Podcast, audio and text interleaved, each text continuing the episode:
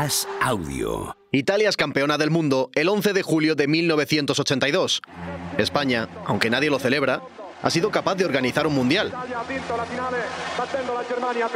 ¿Cómo es posible que pocos meses después de un golpe de Estado, entre la firma de los estatutos de autonomía, con 14 alcaldes apropiándose de la foto, y la FIFA haciendo caja, insisto, cómo es posible que esa renovadora España del 82 haya organizado con éxito el mundial que surgió como un proyecto franquista? La respuesta al cómo de las cosas a menudo está en el quién. Y el cómo del negocio del fútbol, el cómo de la FIFA, se responde casi siempre con un cuánto. ¿Cuál fue el precio a pagar por tener este mundial? En este episodio vamos a resolver cuánto costó la Copa del Mundo y también qué nos reportó. Pero antes de arrancar, reparo en una historia personal. A estas alturas ya sabes que estoy tratando de descubrir qué pasó en el Mundial de España 82 y por qué esta historia, incluso entre los más futboleros, ha podido caer en el olvido. En 1999, el pabellón de deportes del Real Madrid, el lugar donde este club lo ganó todo a nivel europeo, pasó a llamarse Raimundo Saporta. ¿Se recuerda a Raimundo Saporta? Habla Alfredo Relaño. Aquí se puso de, presidente del comité organizador a Raimundo Saporta, que había sido el brazo derecho de Bernabéu, las relaciones con el, con el resto del mundo, sobre todo futbolísticas, relaciones interiores muy fuertes tenía en, España, era un tío muy hábil, un tío se hizo amigo del príncipe Juan Carlos eh, mucho antes de que el príncipe Juan Carlos fuera rey. En las 50 entrevistas que componen esta serie, casi todos los que estuvieron allí, especialmente los periodistas que cubrieron el Mundial 82, me han hablado de Raimundo Saporta, un nombre que hoy no suena habitualmente, pero que ejemplifica en una sola persona la presión y el estrés al que sometió España por tener su Mundial. A ver, no, tampoco, porque en el 92 estas cosas todavía, que voy a decir ahora, todavía no se podían escribir. Ahora se puede escribir, hombre, hubiese escrito un poco. Josep María Casanovas fue una de las voces del Mundial como periodista en Radio Televisión Española. Me cuenta cómo durante los 80 pensó en escribir un libro sobre el Mundial, que hubiera escrito que todavía no se haya contado. Fue un poco triste la presidencia del Raimundo Saporta y toda la guerra política que hubo, porque llegó un momento que incluso llegaron a poner en tela de juicio que estuviera en sus cinco sentidos Raimundo Saporta y que no hubiese perdido un poco el Oremos. Guerra política, enfrentamiento deportivo, conflicto económico. El choque de trenes se produjo entre Saporta y Pablo Porta, el presidente de la Federación Española de Fútbol. Acudo al historiador que me ha ayudado a entender este momento para el fútbol y la sociedad española. Juan Antonio Simón, autor del libro España 82. La historia de nuestro mundial. Probablemente no había otra persona mejor preparada para, para gestionar un mundial. Probablemente. ¿Por qué esa porta fue la clave de este evento? Que hablaba francés, que hablaba inglés, que tenía una red de contactos con los principales nombres de la prensa internacional, por ejemplo, que tenía grandes contactos dentro del propio gobierno de Franco, que obviamente tenía grandes contactos dentro de la prensa española, que era miembro del comité ejecutivo de la FIBA, por ejemplo, que de alguna forma sus ramificaciones iban mucho más allá del estricto ámbito del Real Madrid y que al mismo tiempo trabajaba en un banco. Es decir, por lo tanto estaba dentro del contexto económico, político, deportivo. Y ahí en estos tres pivotes se iba moviendo. Algo muy parecido piensan Peridis, Joaquín Maroto o Alfredo Relaño. Sabía, como Samaranch, ser internacional. El listo era Saporta. Saporta era muy listo. Raimundo Soporta, un fenómeno. Era el gran sabio del deporte español, esto te lo respaldaría hasta Samarán. Él fue además el que fue decisivo en que se designara Samarán presidente del COE. Luego, fíjate lo bien que salió, que llama presidente del COE. Ese es otro tema que emergerá en este último episodio, la conexión entre el Mundial 82 y los Juegos Olímpicos de Barcelona 92. Y entre los nombres clave, ninguno al nivel de Saporta y de Pablo Porta. Sigue Roncero. No, pero claro, pero que Porta era otro rollo. Era el cortijo de los amiguetes, favorecer a los amiguetes y mucha opacidad en las cuentas y en todo lo que se hacía. No tenía que ver. Y Saporta justo venía de la transparencia del Madrid que te obligaba a Santiago Bernabéu. Entonces chocaron, claro, ¿cómo no van a chocar? Normal que chocaran. El Mundial de España se subió a los hombros de Saporta. Sus relaciones internacionales con las instituciones y con la prensa fueron decisivas. Pero la gestión económica, los estragos y las corruptelas le hundieron. Vamos a hablar de consecuencias económicas en este episodio, pero ¿y las personales? Josep María Casanovas. Entonces hubo unas intrigas allá, pero fueron intrigas eh, podría decir políticas, pero tampoco era, no había ni política, entonces era de, baja estrofa, eh, muy intencionadas y entonces fue bastante triste. 17 de abril de 1982. Quedan menos de dos meses para que arranque el Mundial y el diario El País publica lo siguiente. Raimundo Saporta sufre un fuerte desequilibrio general y está bajo tratamiento médico. Así se abordaba un problema de depresión en 1982 la depresión del principal gestor de este macroevento. Su comportamiento público ha variado mucho, especialmente ante los medios de comunicación y en sus manifestaciones públicas, que resultan en ocasiones sorprendentes. Eh, cae en estrés, cae en la depresión, a pocos meses del inicio del Mundial, por lo tanto se encienden todas las alertas y mm, se busca de alguna forma no mostrar imagínate a pocos meses del inicio del Mundial, es decir, que el presidente del comité organizador, pues pues no está bien. El Partido Socialista Obrero Español, el presidente de la Federación Española de Fútbol, Pablo Porta, así como la crítica de poseer una cohorte de periodistas, le complicaron demasiado las cosas y el todopoderoso Saporta se vio desbordado. En el Mundial pinchó y además se le fue la cabeza, una, mezcla entre depresión, Alzheimer, no, no, no quedó del todo claro. Allegados a él afirman que está bajo tratamiento médico y que se ha visto obligado a tomar una serie de pastillas que le relajan o que le ayudan a adquirir una euforia que no es habitual. Al final del Mundial era tan grande todo este conflicto político, económico, que eh, el propio Saporta paga, paga un precio incluso a nivel físico. El Mundial se celebra con su principal gestor sumido en una depresión. En la prensa nadie utiliza esta palabra. Todo sale más o menos bien, en gran parte por él, pero este está lejos de ser el único estrago personal y económico que se cobra la cita mundialista. Soy Javier Machicado, periodista del diario As, y este es el epílogo de esta serie, el episodio que dedicamos a la cara menos visible de España 82. 1982, el año del Mundial. Un podcast original de As Audio en colaboración con Podium Podcast y Cadena Ser.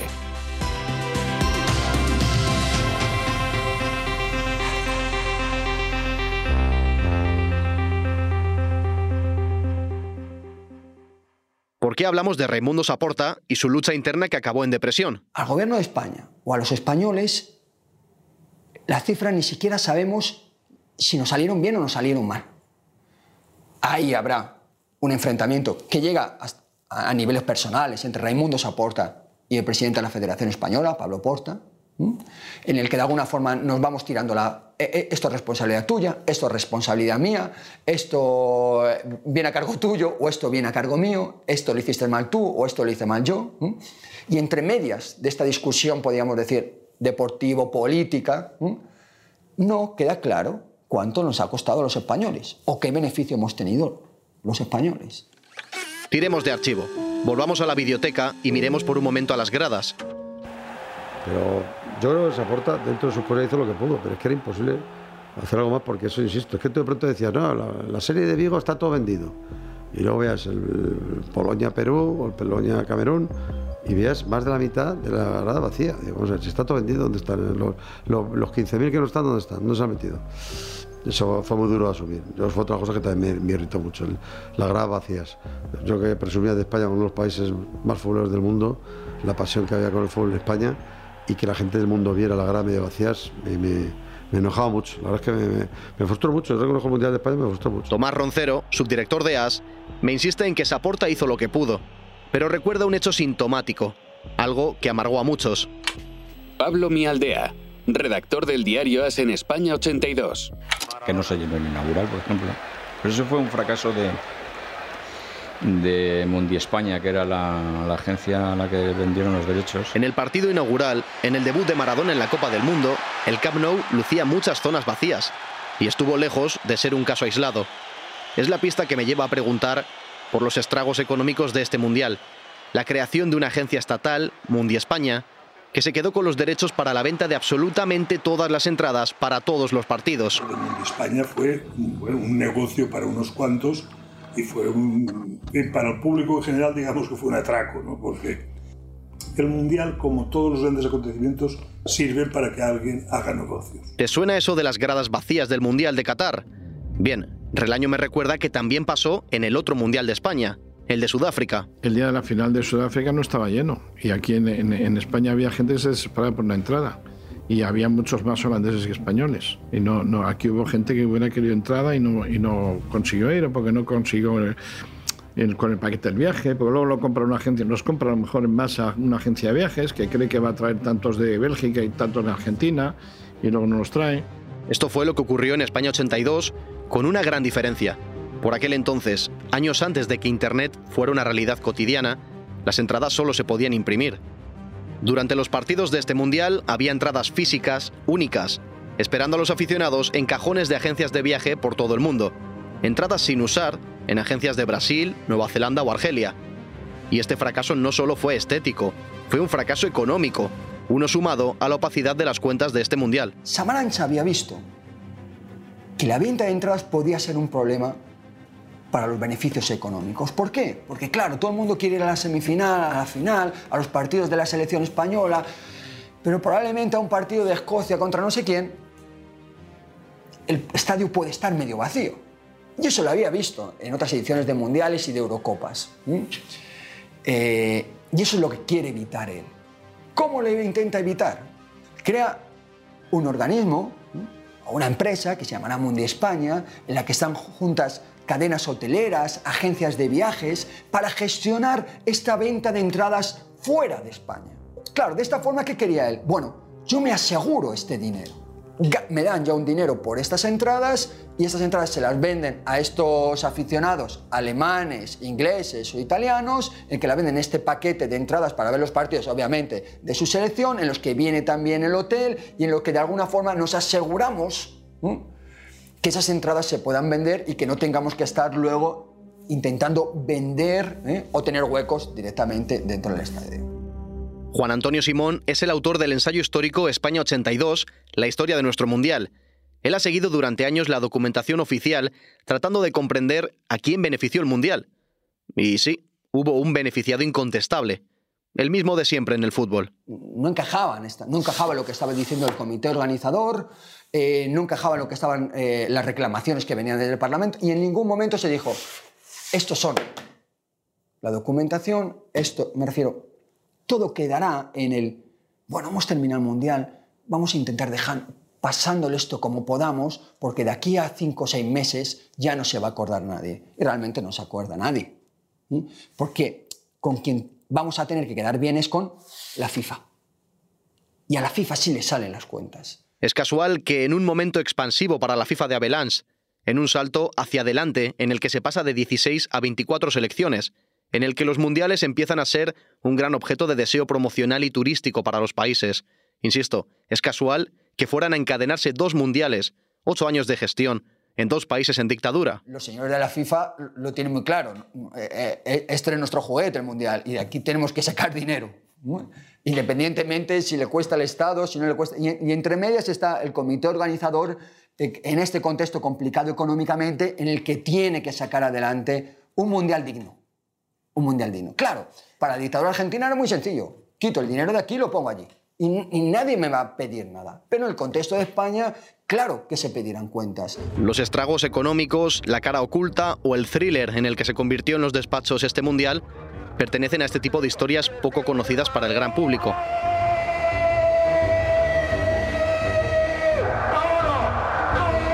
Días después de que Pablito Rossi sea un ídolo, Dino Zoff levante la copa y Sandro Pertini dé saltos en el palco del Bernabéu, el consejero delegado de Mundi España muere por un fulminante paro cardíaco. José María Maldonado, el que fuera presidente de Viajes Marsans, muere de un infarto y quien le releva, Carlos Arnaiz, aprovecha las preguntas de la prensa en su entierro para descalificar cómo la propia prensa ha fijado en Mundi España el origen de todos los males económicos de España 82.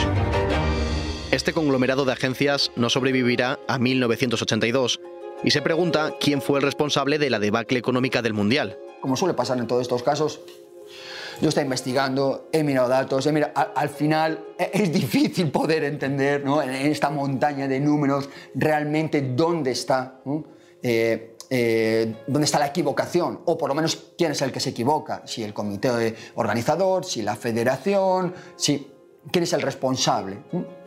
Porque la verdad que el Mundial se organiza bien y sale bien. Por lo tanto, estas reclamaciones de transparencia en las cuentas y demás se terminarán diluyendo y quedarán en nada. En aquella época, eh, el presidente de la FIFA era casi como un, un presidente del gobierno de Estados Unidos o de Rusia, o sea, tenía un poder ni modo. Y Abelán se hacía lo que le daba la gana. O sea, es verdad que crea el, potencia lo que la imagen del Mundial, eh, pasan de la Copa Jules Rimet a la Copa de Campeón del Mundo y que coge mucho arraigo. Es verdad que él eh, que consiguió que los mundiales tuvieran mucha fuerza de imagen, lo llevó a Estados Unidos, que en aquel momento parecía una locura llevar un mundial a Estados Unidos. Entonces había un nivel, no sé si llamarle corrupción, pero de, de conveniencias y de matrimonio de, de, de buena venencia brutal, brutal, brutal. Entonces, eh, en el fútbol ha trincado mucha gente, mucha gente, ha vivido eh, muy bien del fútbol, pero esto era otros tiempos. Yo creo que ahora, afortunadamente, esto está más profesionalizado, hay más rigor y más seriedad. Roncero y Casanovas me ayudan a contextualizar el equilibrio de poderes en el mayor de los negocios en el mundo del fútbol. De acuerdo, las arcas públicas soportan la opacidad del evento. Nadie responde por ello. Pero ¿qué pasa con los clubes?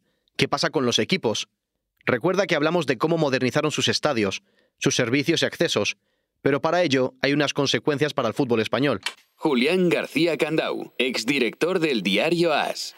Se concedieron unos créditos que eh, yo recuerdo que el presidente Luis de Carlos, presidente del Madrid, me dijo, es que son muy baratos, que es solo el 11%. Es decir, que, que, de regalo no era. Y lo que pasa es que algunos clubes, con ese motivo, hicieron un dispendio enorme para renovar el estadio, convertirlo, digamos, de, un, lo que podríamos llamar un hotel de, dos estrellas, lo quisieron convertir todos en cuatro y cinco. Claro, eso costaba mucho dinero. Y por ahí se endeudaron prácticamente todos los clubes. 40 años después de España 82, se acaba de publicar un libro cuya tesis, creo, de haberse escrito entonces, se habría interpretado como una distopía, una especie de ciencia ficción catastrófica y futbolera, y que, en fin, es nuestro presente.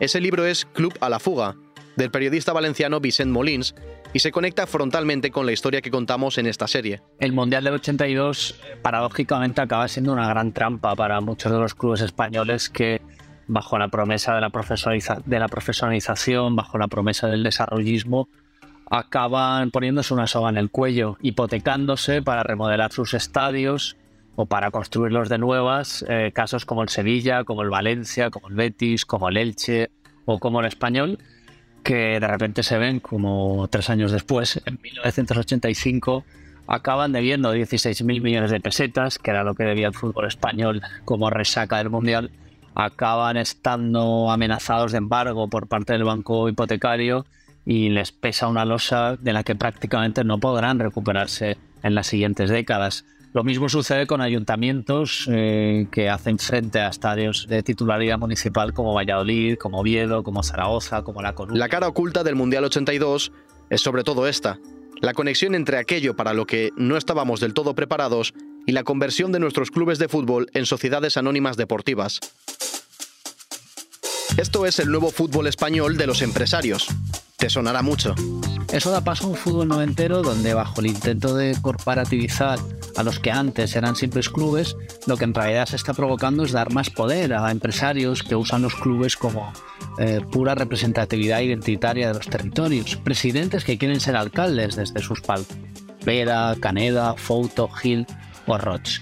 Esa dinámica continúa hasta la llegada de, del PUM inmobiliario, la entrada en la sala de máquinas de promotores y empresarios afines, presidentes que ya no quieren ser alcaldes, sino que lo que ahora quieren es subyugar a los alcaldes, aprovechar los beneficios de las recalificaciones, sacar beneficio de, de una época de, de, mambo y frenesí. Soy diferente, sí. Tengo dos cojones también. Mira, necesito aproximadamente 800 millones de pesetas eh, en 25 días. Volvería a ser Rumasa exactamente tal y como estaba. El tema es muy sencillo. Para ser presidente del Atlético de Madrid, con toda la inmodestia o modestia, no se puede ser pobre. La derivada, la consecuencia es que tras el pinchazo inmobiliario, muchos de esos clubes quedan tiritando, pidiendo auxilio. Principios de 2010 y hasta 2014 supone que el fin de los sistemas locales, la crisis de las élites tradicionales, sumado a la inmunodeficiencia de los clubes, es aprovechada por fondos buitres, empresarios desubicados, para darse el festín en lugares, en plazas como Valencia o Málaga. Se estaba poniendo fin, y continuamos con esa dinámica, a un vínculo histórico, porque por primera vez los clubes ya no dependen de la energía de sus ciudades para subsistir. Muchos de ellos avanzan instalados en una nube como si estuvieran en cualquier parte hay un hilo poco visible que conecta España 82 y el presente de nuestro fútbol, y la secuencia está clara. Deuda, conversión de clubes en empresas, el festín inmobiliario y tras la quiebra, la desaparición de los equipos tal y como los conocíamos. Tengo un amigo que siempre dice que justamente que, ahora que todas las empresas eh, quieren tener fans, digamos, en las redes sociales, el único, las únicas instituciones que eran los clubes que los tenían de forma natural se empeñan en transformarlos en clientes. ¿no? De fan a cliente, como dice Daniel Verdú, corresponsal del país en Italia y el Vaticano. Y ese es un poco el resumen de la destrucción de, un cierto mundo, ¿no? de un mundo perdido en el fútbol, que ya no tratan a los hinchas y a los seguidores como, pues eso, como parte de una familia, sino como meros clientes y consumidores, ¿no? Y eso pues es un poco eh, decepcionante. Hasta aquí ha llegado la destrucción de aquel mundo del fútbol como era y que hoy celebra mundiales con gradas que se vacían a mitad del partido, con el dinero siempre por encima de todo. Luego, pues todo lo que vemos de los clubes estados, el hecho de que se juegue un mundial en Qatar, a mí me parece una vergüenza eh, tremenda e irreparable. O sea, es una, con todo lo, cómo se han construido los estadios, con todo lo que es Qatar, eh, con cómo han actuado en el fútbol, en fin, que si tenga que jugar en invierno, es, es, es me parece una aberración eh, y una vergüenza que no va a conseguir ya más borrar la FIFA, ¿no? bueno, y todos los que lo han consentido y todos, como que todos los aficionados que no hemos tampoco chistado demasiado, ¿no? Pero bueno, eso, eso yo creo que este mundial ejemplifica muy, muy bien lo peor del fútbol.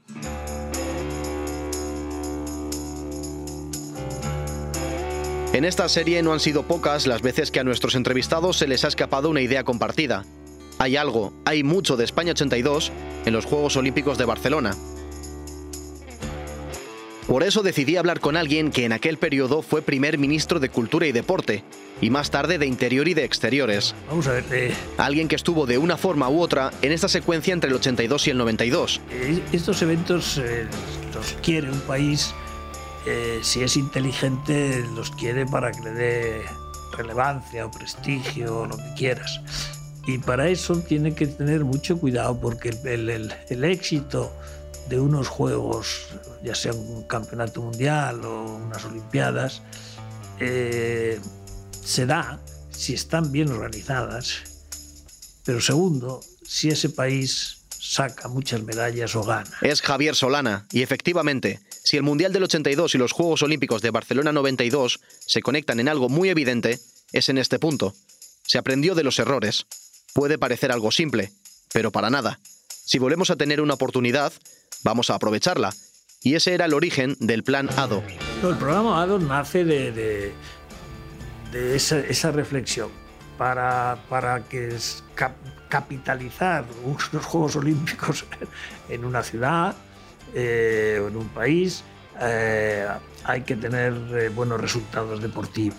Hay algo más en esta relación entre 82 y 92, una figura de la que Solana también me habla, Juan Antonio Samaranch. Y luego, como quería llegar muy lejos, pues lo hizo, hizo su plan.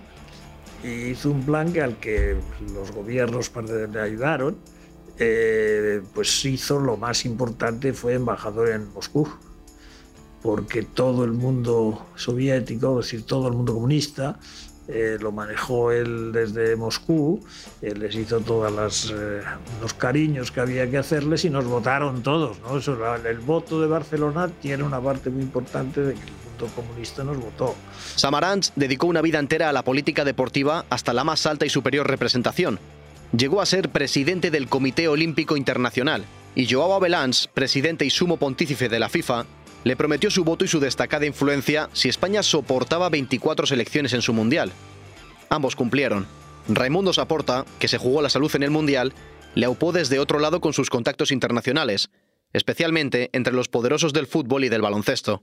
Y Juan Antonio Samaranch, curtido en el franquismo, aportó un bagaje de diplomacia internacional política que acabó y culminó su obra con la designación de Barcelona 92. Se hizo mucho trabajo en los, en, los colegios. En los colegios se hizo un gran esfuerzo también para ayudar a, eh, durante todo ese, ese, periodo. Y yo creo que eso sigue. España cambió y mucho entre el 82 y el 92. Y como resume mi compañero Santi Jiménez, los Juegos Olímpicos fueron algo que nos tomamos mucho más en serio. Lo que pasa es que, eh, evidentemente, lo de los Juegos Olímpicos del 92, ahí se metió mucho dinero. Ahí, ahí se, se es cuando se crean las becas ADO y, y, y, lo que no se podía hacer, eh, y era mucho más importante los Juegos Olímpicos que un Mundial de Fútbol, porque sobre todo habían pasado 10 años y la, la la proyección de España y entonces ya jugaba a ser un país de primera división. No podemos hablar de 1982, el año del Mundial, sin reparar en las consecuencias económicas del mismo, consecuencias que tuvieron un profundo impacto en el fútbol español. Nada volverá a ser como antes, aunque la degradación necesite varias décadas para ofrecernos la imagen de los clubes a la fuga, de los clubes en manos de empresarios globales y cuyos aficionados hoy resultan, irónicamente, un estorbo. Pero también es injusto olvidar la fiesta que fue España 82, la fiesta de Naranjito y la exhibición de un país que empezó a ser moderno y europeo. Serlo, en la medida de lo posible, sin olvidar su identidad.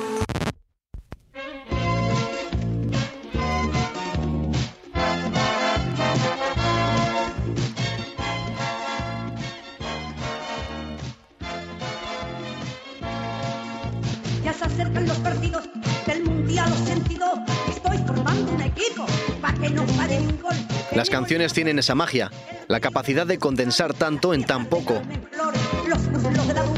Y para dejar un buen sabor de boca con el final de esta serie en la que tanto hemos disfrutado los que la hemos hecho, me fijo en el himno no oficial de España, pero para nosotros sí lo es, el que grabó la faraona.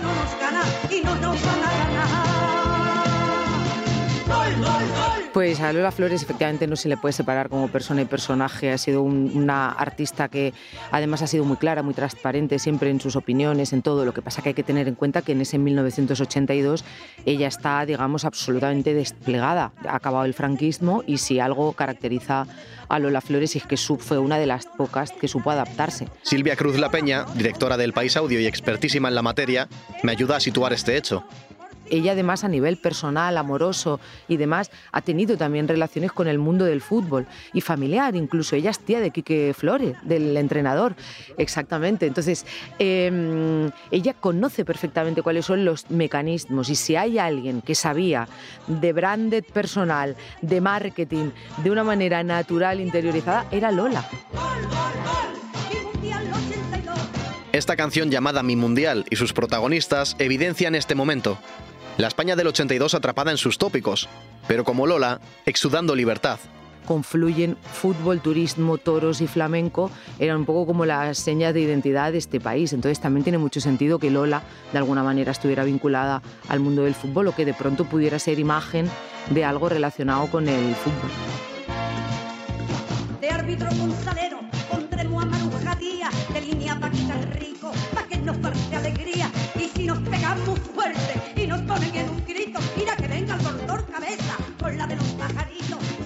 Tenemos en la portería el brillo de la Durcal, las piernas de Carmen Flores, los muslos de la Duval. Con la delantera tengo, delantera colosal, la Jurado la Montiel, la Sevilla y la Casal. Lola Flores alineó a las folclóricas y a las celebridades del momento, incluidas Juana Reina, Lina Morgan o Marujita Díaz. Todas desfilaban en aquel once estelar. Nosotros nos despedimos con varios de los testimonios que nos han acompañado en esta serie. Quizá incluso dejen una sensación aún más clara de lo que fue 1982, el año del Mundial. Seguramente habría otras noticias de las que podríamos hablar, pero es que un mundial de fútbol lo eclipsa todo. Claro, eh, a casa empezaron a llegar muchas cosas de, de naranjito, pues los cromos, yo qué sé, mochilas, gorras, llaveros. ¡Hola! Soy Yo no sé por qué la gente dice que era muy feo. Bueno, a ver. Yo no sé, estaba muy enamorada de Naranjito. Fue también un mundial de televisión en color. Escúcheme, escúcheme porque está muy buena. No se la he explicado antes, pero quiero que la publique. Cambiamos imágenes de Nueva Zelanda por corrida de toros. lo que usted oye. Entonces ya yo creo que terminó de comprar el televisor el que, que todavía no la tenía. Este mundial eh, no nos sacó de la crisis, pero por lo menos nos dio una televisión moderna. Señoras y señores espectadores de televisión española, muy buenas tardes. Cuando hablamos de estas cosas tengo que hacer un paréntesis. claro, tenemos que ver el contexto. Hay que situarlas en aquel contexto. Es una España muy diferente. Muy buenas tardes, señora. ¿Fue trampa o no fue trampa? Bueno, pues no lo sé. A veces la verdad es que España sale un grupo bueno. Sale un grupo bueno que no aprovechamos. El sorteo el esperado sorteo para la fase final de la Copa del Mundo 1982. Fue una excepción. El desafío era mayor porque es el primer mundial. El primer campeonato del mundo en el que van a intervenir 24 selecciones nacionales. Al gobierno de España o a los españoles, la cifra ni siquiera sabemos si nos salieron bien o nos salieron mal. Que yo entiendo que fue todo el esfuerzo del mundo y lo mejor que supieron en ese momento, pero 40 años después los ves y lo tienes que ver con esa perspectiva de cariño. Y mediante un dispositivo que afortunadamente no ha fallado, ha hecho que de aquel salga volando una paloma.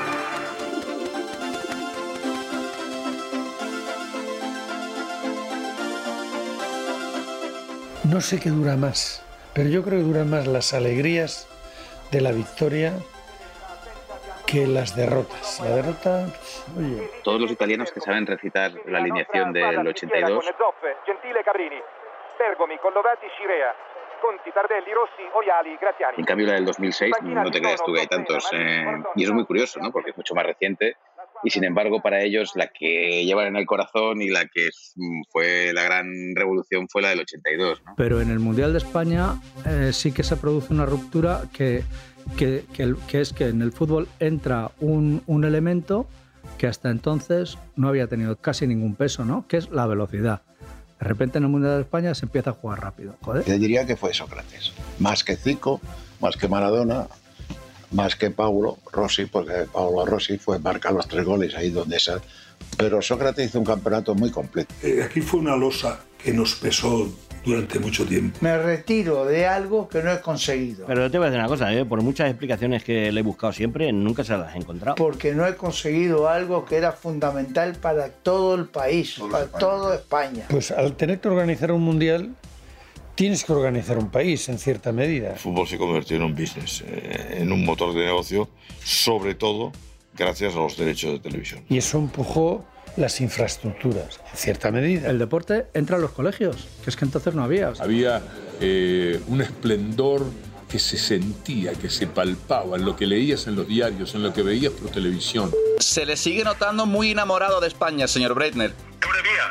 Era una nueva vida, porque se había abierto un canal o muchos canales que estaban cerrados. Es que hasta hace pocos años antes del Mundial de España 82, si tú ibas con tu novia a un hotel, eh, tenías que presentar el libro de familia, imagínate. Intentar quitarse la caspa aquella de 40 años de dictadura. Para la espontaneidad de la gente, para los sueños de la gente, para la manera de manifestarlo.